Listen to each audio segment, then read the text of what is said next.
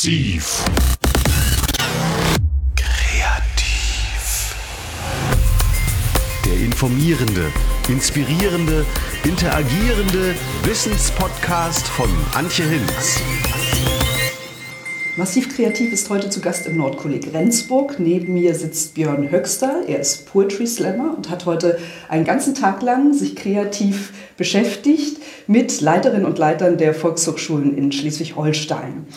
Monika Peters, Sie sind Direktorin des Landesverbandes der Volkshochschulen Schleswig-Holstein, haben das hier heute alles miterlebt.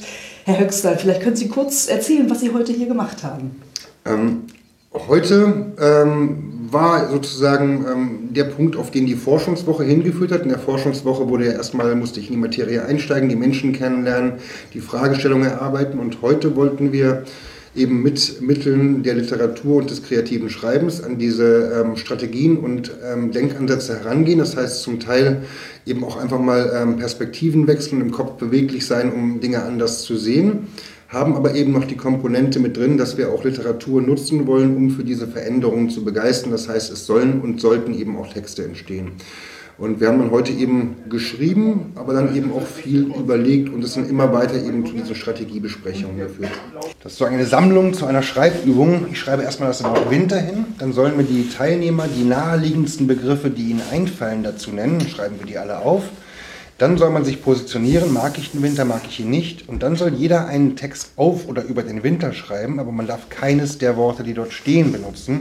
Was eine schöne Übung ist, weil sie eben mal zum Um die Ecke denken führt, mal nicht das Naheliegendste zu tun oder mal ganz andere Worte zu wählen. Sie haben gesagt, im Grunde genommen hat sich alles um eine Fragestellung fokussiert. Wie hieß die genau?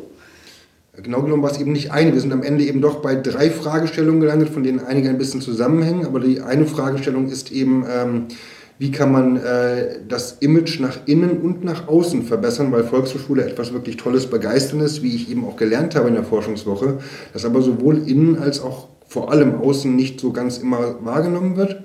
Eine weitere Frage ist eben, wie kann man das Wir-Gefühl stärken, nicht nur für einfach das Wir-Gefühl, sondern auch für eine Bereitschaft, gemeinsam Veränderungen und Strukturwandel eben zu vollziehen innerhalb des Verbandes. Ähm, und das sind Fragen, wo wir auch das Gefühl haben, da kann man eben ansetzen mit Literatur. Und dann gab es eben den dritten Punkt noch, sozusagen den eigentlichen Strukturwandel. Da muss man eigentlich woanders ansetzen, eben an dem politischen Bereich. Das Tolle an einer künstlerischen Intervention ist ja, dass man mit kreativen Mitteln sich einer Frage nähert. Ähm, Frau ähm, Peters, Warum haben Sie denn Björn Höxter gerade dafür ausgewählt? Hat das auch eine Rolle gespielt, äh, dass er eben stark mit Sprache arbeitet? Oder wie haben Sie das heute erlebt? War das ein Vorteil, dass er so gut mit Sprache jonglieren kann? Da fange ich mal mit dem letzten an. Ja, es war auf jeden Fall ein großer Vorteil. Ähm, wir sind zu Björn Höxter gekommen über das Projekt Unternehmen Kulturwirtschaft, äh, die uns in diesem Falle den Künstler vorgeschlagen haben. Ähm, die Kolleginnen und Kollegen aus dem Nordkolleg, aus dem Projekt, haben vorher ähm, sich natürlich uns angeguckt, die kennen uns auch, die sind auch bei uns Mitglied, äh, haben überlegt, welche künstlerische Intervention könnte womöglich zu uns und unserer Fragestellung passen. Und ähm, so sind sie eben auf Björn Höchster gekommen, haben uns vorgeschlagen, mit ihm zusammenzuarbeiten, was ich dann auch gerne angenommen habe. Wie sinnvoll ist denn diese Zwischenschaltung von Intermediären, also Unternehmen Kulturwirtschaft, die sozusagen ein bisschen das Matching betreuen, dass sich eben Künstler und in Ihrem Falle die Institution Volkshochschule finden und auch im Zuge der Prozessbegleitung. Wie haben Sie das erlebt? Welche Vorteile hat das? Vielleicht können Sie es beide beantworten.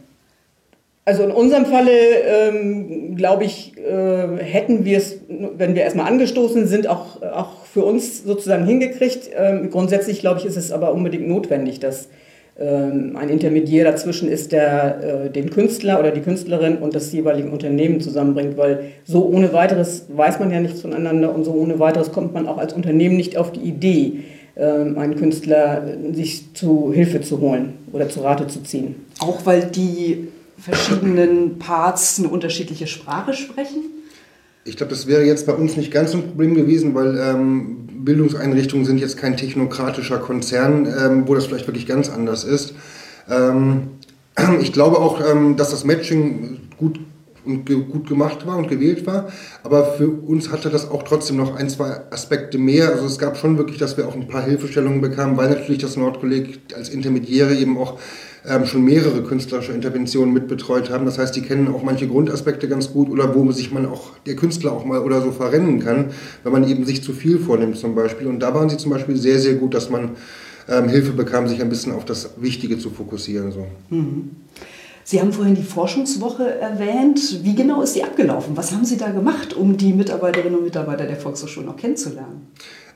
Ich hatte eben eine Liste der Teilnehmer aus dem Workshop bekommen, damit ich mit denen sprechen kann ähm, und hatte dann einen Fragenkatalog. Ich habe mit einigen telefoniert, einige habe ich auch wirklich dort, wo sie arbeiten, aufgesucht und habe dann versucht, ähm, über diese Menschen mehr noch mehr die Volkshochschule und ihre Strukturen zu verstehen, aber auch die spezielle Einrichtung zu verstehen und vor allem auch die Menschen zu verstehen, die Volkshochschule sind. Denn das ist sehr eng mit Köpfen gekoppelt und ähm, war dann eben eine gute Möglichkeit, aber eben auch die Leute nicht nur als Volkshochschulmitarbeiter, sondern auch als Menschen kennenzulernen, weil wir ja eben mit Kunst arbeiten wollten und Kunst versucht ja immer den ganzen Menschen zu sehen. VHS heißt? Vielfalt. VHS heißt? Viele halbe Sachen. VHS heißt? Viele hundertprozentige Sachen. VHS heißt? Hoch und weit. VHS heißt? Halt finden. VHS heißt? Hurra schreien. Welche Erwartungen hatten Sie denn im Voraus an diese künstlerische Intervention?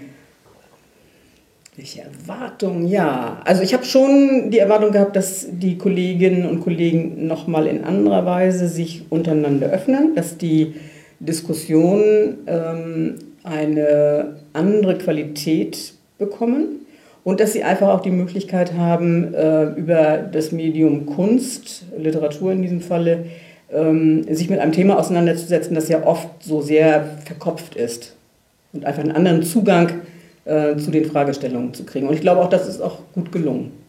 Ich habe vorhin kurz in den Workshop reingeschaut. Da haben Sie zum Beispiel auch wirklich kreativ mit, diesem, mit dieser Abkürzung, mit den Buchstaben VHS gespielt. Ähm, wie haben Sie das empfunden, ähm, mal so in den blauen Dunst hinein zu fabulieren, sage ich jetzt mal? Ihre Arbeit sonst ist, könnte ich mir vorstellen, ja schon sehr zielorientiert und ähm, nicht so frei. Wie, ja, wie haben Sie das erlebt heute? Sehr bereichernd. Also es, es macht wirklich nochmal andere Facetten bei den einzelnen Personen sichtbar.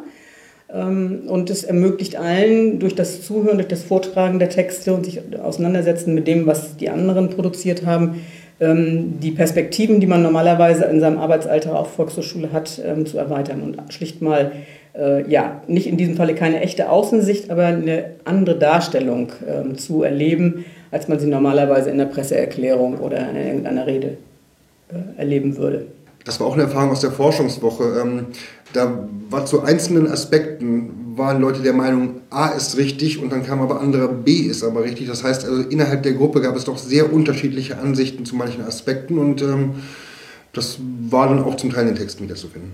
Und gab es da heute eine Annäherung äh, zwischen diesen unterschiedlichen Aspekten oder hat jeder einfach akzeptiert, dass es unterschiedliche Perspektiven gibt? Ich glaube, das zweite trifft dazu. Also man hat sich akzeptiert mit seiner auch unterschiedlichen Ansichten, beziehungsweise dann einfach zugelassen, dass es eben verschiedene Ansichten geben kann oder eine Pluralität dann. Das war ja auch gewollt. Ähm, das ganze, die ganze künstlerische Intervention passiert bei uns im Rahmen eines Projektes, das heißt VHS 2020. Das also ist ein Diskussionsprozess, der sich schon seit mehreren Jahren hinzieht.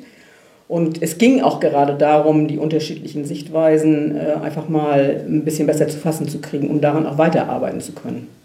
Das wäre genau meine nächste Frage gewesen, nämlich nach der Nachhaltigkeit. Also hier gab es vielleicht eine Initialzündung, den Auftakt für einen längeren Prozess. Wie geht es jetzt weiter? Das ist etwas, was wir noch finden wollen. Ähm, es gibt Ansätze, dass ähm, diese Image- und ähm, Wahrnehmungsgeschichte fortgeführt und fortbetreut wird, ähm, zum Teil eben auch mit Literatur und dann gab es verschiedene Ansätze, dass zum Teil Texte eben auch aus der Volkshochschule heraus entstehen sollen noch, die dann vielleicht noch weiter betreut werden ähm, für eben ein ähm, Stärken des Wir-Gefühls, der Veränderungsbereitschaft und eben dieser Innen- und Außen-Image-Geschichte. Ähm, ja, also ähm, das soll passieren, plus vielleicht noch ein bisschen auch dann von mir oder eben anderen Autoren noch eben ähm, zusätzliche Außenansichten. Das waren zumindest Aspekte, die wir drin hatten. Ähm, also in die Richtung kann es dann noch gehen. Das ist ein Gedicht, was in der Forschungswoche zu dem Projekt entstanden ist, mit einem Außenblick auf die Volkshochschulen und das Gedicht heißt auch Blick von außen. VHS hat tausend Seiten, hochmodern, aus Tradition, Besonderes Alltäglichkeiten, Handwerk bis Integration. Volkshochschule ist so vieles. Dieser Leuchtturm brennt mit Glut. Das Erreichen eines Zieles baut auf Köpfe und Herzblut. Ein Mosaik aus Diamanten. Jeder funkelt schon für sich und das Bild vom großen Ganzen strahlt als noch helleres Licht. Die Wurzeln tief im Heimatboden und den Blick ins Digitale. Neue Wege und Methoden, man sei Partner, nicht Rivale. Ihr seid da, seit vielen Jahren, für die Menschen, wo sie sind. Gutes muss man sich bewahren, trotzdem segelt man am Wind. Und der treibt stets in das Morgen, ob man will oder auch nicht. Mut und Lust drauf, anstatt Sorgen. Mit dem Morgen kommt auch Licht. Heute heißt es Weichen stellen. Ganz alleine fällt das schwer. Kraftvoll sind schon kleine Wellen. Wie stark ist dann erst das Meer? So lässt sich die Zukunft meistern, als ein Wir, stark im Verbund. Ihr dürft euch für euch begeistern. Dazu gibt es allen Grund. So eine künstlerische Intervention ähm, ist ja eine Partnerschaft auf Augenhöhe. Das heißt, dass nicht nur der Auftraggeber, sage ich jetzt mal, der äh, Part der öffentlichen Institution davon äh, Vorteile hat und äh, nutznießt, sondern auch der Künstler. Welche Inspiration äh, nehmen Sie denn aus der Forschungswoche und heute auch aus dem heutigen kreativen Workshop. Also habe ich einfach ganz viel Input bekommen aus Bereichen, die ich vorher noch nicht kannte. Das ist als schreibender Mensch immer gut, weil man es wieder mitnutzen kann. Ähm, prinzipiell finde ich es immer schon sehr spannend, ähm, Kunst nicht nur Kunst zum Selbstzweck sein zu lassen, sondern dass Kunst auch mehr kann und mehr darf. Und insofern hatte ich wirklich auch große Lust auf das Projekt, ähm, sich darauf einzulassen, zu schauen, was kann man damit bewegen. Also ich nehme aus jedem Workshop ähm, auch Impulse und Denkimpulse und Denkansätze von anderen Leuten mit, die ich wieder ähm, ein bisschen assimiliere in mein eigenes Denken, um sie wieder mitzunutzen, um selber auch wieder kreativ zu denken. Aber ähm, also vor allem diesen Aspekt, dass ähm, Kunst Welt verändern kann, ähm, finde ich schön und ähm, schön, das mitnutzen zu können. Haben Sie das so als Cultural Clash, also als Aufeinandertreffen völlig unterschiedlicher Welten erlebt? Hier der Freigeist, da die durchorganisierten Volkshochschulmitarbeiter? Nein.